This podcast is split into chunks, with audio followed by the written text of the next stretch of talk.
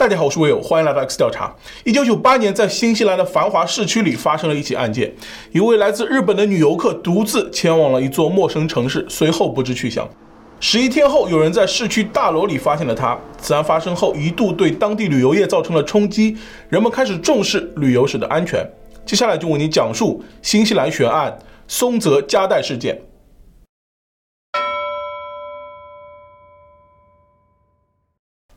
故事发生在新西兰，它位于太平洋西南部，主要由北岛和南岛两大岛屿组成，两岛之间隔着库克海峡。新西兰气候宜人，遍布旅游胜地，以纯净的自然环境而闻名。在新西兰北部有一座海滨城市奥克兰，它是新西兰第一大城。奥克兰是南半球重要的交通航运枢纽，这里拥有着全世界数量最多的帆船，因此奥克兰也被称为帆船之都。在奥克兰的市中心有新西兰最大的商业金融中心，这里高楼林立，一片繁忙景象。奥克兰每年吸引许多游客来此观光游玩。在一九九八年的春天，在这座城市的市区里发生了一件令人震惊的悬案。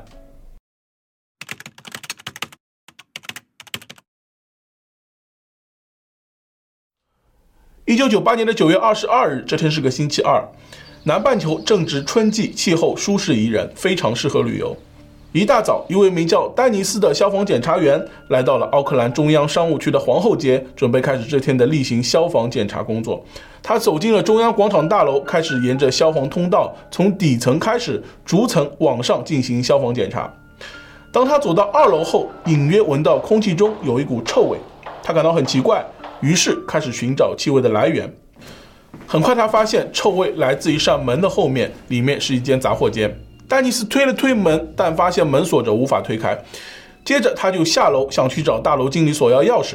问了一圈后，发现之前经理请病假了，现在正在家中休假，不清楚钥匙现在在经理身边，还是留在了什么地方。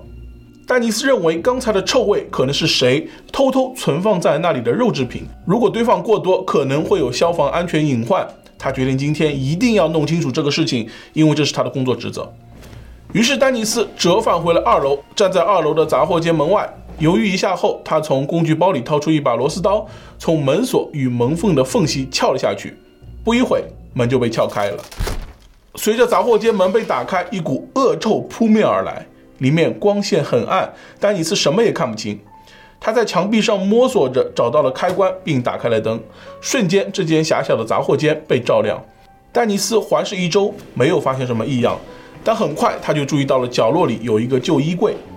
他走上前，拉开柜门一看，眼前的一幕令他此生难忘。只见衣柜里躺着一具女子的遗体。丹尼斯见状，立刻冲了出去，拨打报警电话。事发地位于奥克兰城市的中心地带。这天是工作日，进入中央广场大楼的人逐渐多了起来。警方接报后立刻赶到了现场。为了避免现场遭到破坏，警方对杂货间以及上下楼道进行了封锁，闲杂人等不得入内。气味弥漫在大楼的几个楼层。调查人员进入了杂货间，衣柜里的女子已经腐烂，一些深黑色的液体渗进了衣柜的木头里。女子身上没有衣物，现场也没有找到女子的随身物品或是证件，她的身份暂不可知。不过可以确定的是，受害者是一名亚裔女子，年龄二十岁至三十岁之间。勘查完现场后，警方认为杂货间并非第一案发现场，凶手是在别处杀害了女子之后转移到了这里。由于被害女子腐烂严重，法医无法得出确切死因，推断女子被害已经超过十天。警方查阅了近期的失踪人员报告，没有发现与被害女子描述相近的人。随后，警方通过媒体公开了此案的部分信息，并呼吁公众提供线索。当天，一个装有日本护照的背包被送到了警方手中。一周前，一名城市清洁工开着一辆垃圾车在奥克兰中央商务区进行常规的清洁工作。之后，车辆行驶到了斯旺森街与阿尔伯特街的街角，接着开始清空该区域的垃圾桶。期间，一只黑色背包从垃圾桶里滚了出来，掉到了人行道上。背包看起来有些值钱，所以这名清洁工就将背包带回了家。打开背包，里面有一本日本护照和一些证件。之后，清洁工将背包交给了他工作的市政办公室。警方在黑色背包里发现了一本日本护照、一些保险单以及一些日用品。通过护照上的信息，可知失主名叫松泽加代。鉴识人员在护照上提取到了一些指纹，经过比对，这些指纹与中央广场大楼杂货间内发现的受害女子指纹匹配。警方找到了松泽加代在奥克兰居住的地方——皇后街背包客旅馆。旅馆负责人向警方表示，松泽加代于十一天前的九月十一日在旅馆办理了入住，原定三天后退房，可到了当天他却没有出现。打扫人员进入了松泽加代的房间，没想到他的行李全部都在里面，房间里没有居住过的痕迹。警方联系了松泽加代远在日本的哥哥，对方得知情况后立刻出发前往奥克兰。哥哥提供了松泽加代在日本的牙科记录，在与被害女子做比对后，发现两者一致。至此，警方确定了受害者的身份。松泽加代这年二十九岁，一九六八年出生在日本山形县沿海的一个村庄。他的父亲是一名技术工人，母亲是一名家庭主妇。松泽加代有一个哥哥，一家四口人从小住在一起。松泽加代不仅学习成绩优异，兴趣爱好也很广泛，性格开朗的他结交了很多朋友。高中毕业后，松泽加代没有继续读书。他通过一次偶然的机会，了解到了新西兰这个国家。他被那里优美的环境深深吸引。松泽加代一直期待着有一天能来一场说走就走的旅行。他在家乡的一家鱼店工作，利用休息天报名参加了英语学习班，为将来出国旅行做准备。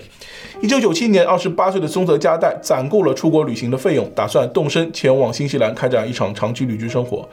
家人们在得知他的计划后深感担忧，他们不放心松泽加代独自一人前往一个陌生的国家。为了说服家人，松泽加代给家人们介绍新西兰是一个安全的国家，许多年轻人都会独自去那里背包旅行。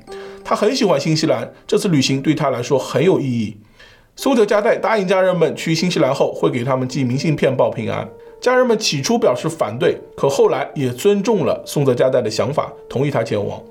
在做完一切准备工作后，松泽加代告别了家人朋友。随着飞机的缓缓起飞，松泽加代怀着激动的心情前往他梦寐以求的旅行地——新西兰。不知不觉，他到新西兰已经有一年时间了。这一年的大部分时间里，松泽加代都待在克莱斯特彻奇，又名基督城，位于南岛东岸，是仅次于奥克兰和惠灵顿的新西兰第三大城。城市艺术文化气息浓厚。松泽加代在当地感受到了浓烈的异域风情，与日本完全不同。他一边打工一边学习英语，在当地的语言学校，他结识了一位与他拥有类似经历的女子，两人成为了无话不说的好友，还一同合租住进了公寓。之后，两人时常结伴出去游玩，有时还会参加当地年轻人的社交活动。松泽加代不擅长饮酒，每次聚会喝酒时都会非常小心。一九九八年的九月初，松泽加代打算离开基督城，去第一大城市奥克兰旅行一周，然后再向北旅行五天，最终前往岛屿湾。那里是新西兰原住民毛利人的家乡，海景十分美丽。松泽加代想与室友一同前往旅行，但好友这段时间抽不开身，最近口袋也有些紧，所以没能与他同行。九月十一日中午，松泽加代与室友告别后，独自启程。他在基督城机场乘上了 AN 六二六航班，并飞抵了奥克兰。松泽加代提前预定了位于皇后街的背包客旅馆，他打算在这家旅馆住上三天。下午两点多，松泽加代乘坐机场巴士在皇后街下车，之后前往旅馆。该旅馆位于二楼和三楼，一楼是一些商铺。松泽加代从旅馆前台拿到了钥匙，房间在二楼二十五号房。他将自己的行李放在了房间，并稍作休息。旅馆所在的皇后街从市区一直延伸到海港，街道上有服装店、餐厅、酒吧等等，是一条繁华街道。下午三点半，松泽加代离开了旅馆，但之后去了哪里，不得而知。与此同时，远在日本山形县的母亲正在家中过着平凡的一天。她的两个孩子都已长大，离开了家。母亲一边准备吃午饭，一边惦记起女儿松泽佳代。对方已经在新西兰生活了整整一年时间了。母亲虽然很想念她，但也没有过多的担心，因为她觉得女儿很有头脑，走到哪里都能与人交好。这一年时间里，松泽加代时常打国际电话与家人报平安，还会在新西兰各个旅游景点寄明信片回家，分享一些旅途趣事。就在不久前，母亲又收到了女儿从基督城寄来的明信片，明信片上有松泽加代写了几句话，表达了对母亲的生日祝福，还说自己会在十一月四日返回日本的消息。母亲看到后很感动，女儿终于要回家了。在之后的日子里，家人们格外留意家门外的邮箱，期待松泽加代寄来下一张明信片。然而，他们等来的不是明信片，而是新西兰警方打来的电话。这通电话成为了家人们一生难以忘怀的噩梦。据查，当天下午三点三十二分，旅馆附近的一个监控探头拍到了一个人。尽管监控画面有些模糊，但不难看出，上面的人就是身材娇小的松泽佳代。他身穿黑色裤子、黑色夹克，背着黑色的背包，离开了皇后街背包客旅馆，并在对面途经了 BNZ 银行总部。这是松泽佳代最后一次出现的画面，之后就没有任何监控拍到他了。离开后，他就再也没有回到过旅馆，行踪不明。直到十一天后。在旅馆一百六十米开外的中央广场大楼二楼杂货间被消防检查员发现，人们这才得知他的下落。发现他的日期为九月二十二日，法医曾判断他的离世时间是在发现他的十天前，因此他很有可能在九月十一日离开旅馆当天就被人所害。松泽加代落脚的皇后街背包客旅馆位于奥克兰商业中心，离旅馆一百米的地方还有一座中央地方法院大楼。旅馆马路对面是一家银行大楼和一个购物中心，该地区有不少监控探头，理应能够拍到松泽加代，但事实并非如此，让人感到有些奇怪。警方怀疑凶案可能就发生在旅馆，带着疑问，调查人员进入了皇后街背包客旅馆的二十五号房间，房间里面很干净，床单也铺得很整齐，没有可疑痕迹。随后，警方走访了旅馆附近的商铺、住宅等，但没有人见过松泽加代。发现松泽加代的地点位于中央广场大楼，距离皇后街背包客旅馆直线距离一百六十米。从旅馆出发，沿着西侧的街道行走，在路口向南步行几分钟就可以到达中央广场大楼。中央广场大楼高七层，楼内的主要租户是一些语言类培训机构。一楼是美食广场，二楼是招收亚裔学生的英语语言学校。中央广场大楼的旁边是 BNZ 银行总部旧址，两幢大楼共用一座消防楼梯。该楼梯就像一座迷宫，可以从停车场、美食广场以及两幢大楼的每一层进入。大楼对面是 BNZ 银行总部新址。接着，警方跟进了清洁工发现黑色背包的线索。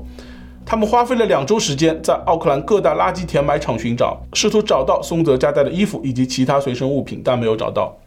此案发生后，引起了新西兰国内外媒体的关注。奥克兰旅游业因此受到一定程度的冲击，该城一度被媒体形容为“女游客的地狱之城”。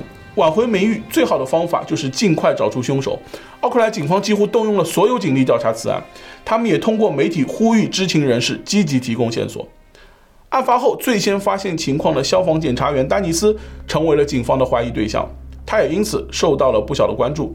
因为丹尼斯可以随意进出任何大楼，甚至知道如何强行进入房间。但是出入大楼作为他工作的一部分，他的行动也受到了电子监控，这为他提供了一些不在场证明，从而排除了他的嫌疑。警方认为大楼二楼的杂货间并不是第一案发现场，凶手在其他地方作案后将松泽加代转移到了这里。但松泽加代是如何被转移到中央广场大楼，又充满了疑点。在查看地形后，警方发现位于大楼一侧的停车场有一扇门，可以避开人流进入大楼，直到二楼杂货间。这段路上有一消防楼梯，入口有一扇门，门上有电子锁。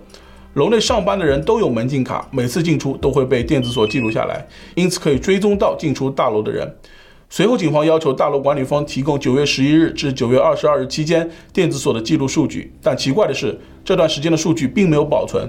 可知的是，只要有门禁卡。任何人都可以随意出入大楼。除了停车场的门外，一楼美食广场也有一扇门可以通向楼梯，而门旁边就有一个监控探头，每天都有成千上万条数据从它传到楼内的安全控制台。美食广场内的一些餐厅门外也有类似的安全系统，如果凶手带着遗体穿过餐厅，那么后台就会有记录。但不知道什么原因，大楼管理方的数据库中没有九月十一日至九月二十二日的数据。此外，楼下停车场也没有可疑车辆的来访记录。警方推测，凶手或许是意识到用汽车运输存在风险，出入停车场时会被人看到，将遗体放在车上，也会给车内留下法医证据。因此，第一案发现场可能不在别处，而就在中央广场大楼的某个地方。凶手可能使用行李箱或垃圾桶在大楼内进行搬运。基于这些线索，凶手可能就是中央广场大楼内上班的人。大楼二楼的英语培训机构引起了警方的注意。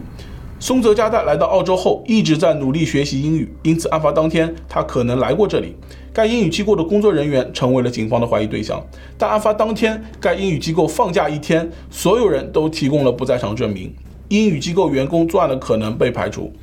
接着，警方对楼内的其他工作人员展开调查，但没有人见过松泽加代，也没有发现他们有什么可疑。为了侦破此案，警方悬赏七点五万新西兰元，以求获得线索。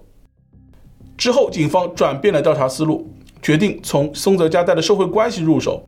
据了解，松泽加代在奥克兰乐于结识新朋友，与陌生人交往时毫无保留。考虑到这一点，警方怀疑松泽加代在入住旅馆时与某人结交，之后遭到对方杀害。在对该旅馆的租客展开调查后，一名乌克兰籍的长租客引起了警方的注意。这名乌克兰籍男子行为古怪，性格偏执，并且有精神病史。他与一名目击者的描述相符。该目击者表示，他曾看到一名衣衫不整的年长男子与一名亚裔女子同行。该目击者认为，这名亚裔女子可能就是松泽加代。据查，在发现松泽加代遇害当天，这名乌克兰籍租客就离开了新西兰，去了别的国家。随着调查深入，警方发现了该男子是一名二手珠宝经销商。之后，他前往了澳洲背包旅行。在当地典当了一些物品，其中部分物品与松泽加代生前佩戴的珠宝首饰类似。通过与澳洲警方合作，确定了这些珠宝首饰不属于松泽加代。新西兰警方还向国际刑警组织发出协查通报。案发两年后，该男子出现在了法国机场，随即被法国警方控制。之后，他回到了新西兰。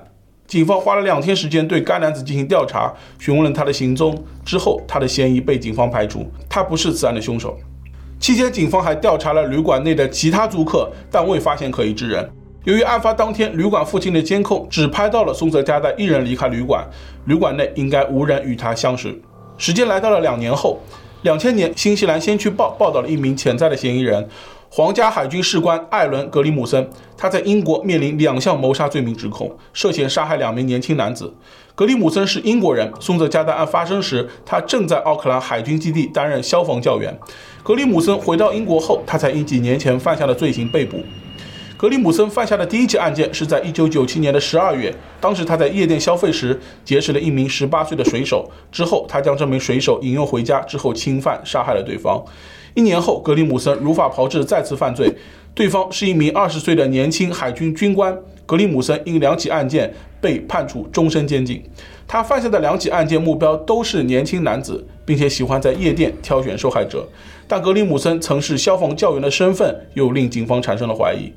据查，发现松泽加代的消防检查员丹尼斯与格里姆森相识，他们曾在海军基地的消防学校里见过几次面，但关系并不太熟。警方认为丹尼斯能轻易地撬开被锁住的杂货间，那么作为教员的格里姆森自然也不在话下，甚至可以避开中央广场大楼内的警报系统实施作案。但格里姆森行凶的对象都是年轻男子，而且没有证据表明他与松泽加代存在有任何的交集，因此在调查后，格里姆森也被排除了嫌疑。此案发生了二十年后，警方通过 DNA 技术，从松泽加代的指甲缝里提取到了一名男子的 DNA。警方将他与前几名嫌疑人的 DNA 样本进行了比对，结果无一人匹配。警方在调取奥克兰银行的过往数据时，发现，在松泽加代遇害的当天下午，有一人在案发现场大楼旁边的 BNZ 银行自助提款机进行了操作，而此人塞入银行卡的所有人正是松泽加代。有消息说，警方后来查出了那人的身份，但他们未将具体信息透露给公众。在这之后，长时间也没有破案的消息，也许此人已被警方排除了嫌疑。随着时间的推移，这些零零散散的线索还是没能帮助警方破案。就这样，此案成为了一起悬案，与本案有关的证据都得以保留。希望未来有一天能够通过 DNA 锁定嫌犯，给松泽加代的家人一个交代。在这个世界上，还存在许多悬而未决的案件，还有无数个像这样悲伤的故事。无论你是否遇到，坏人就在那里。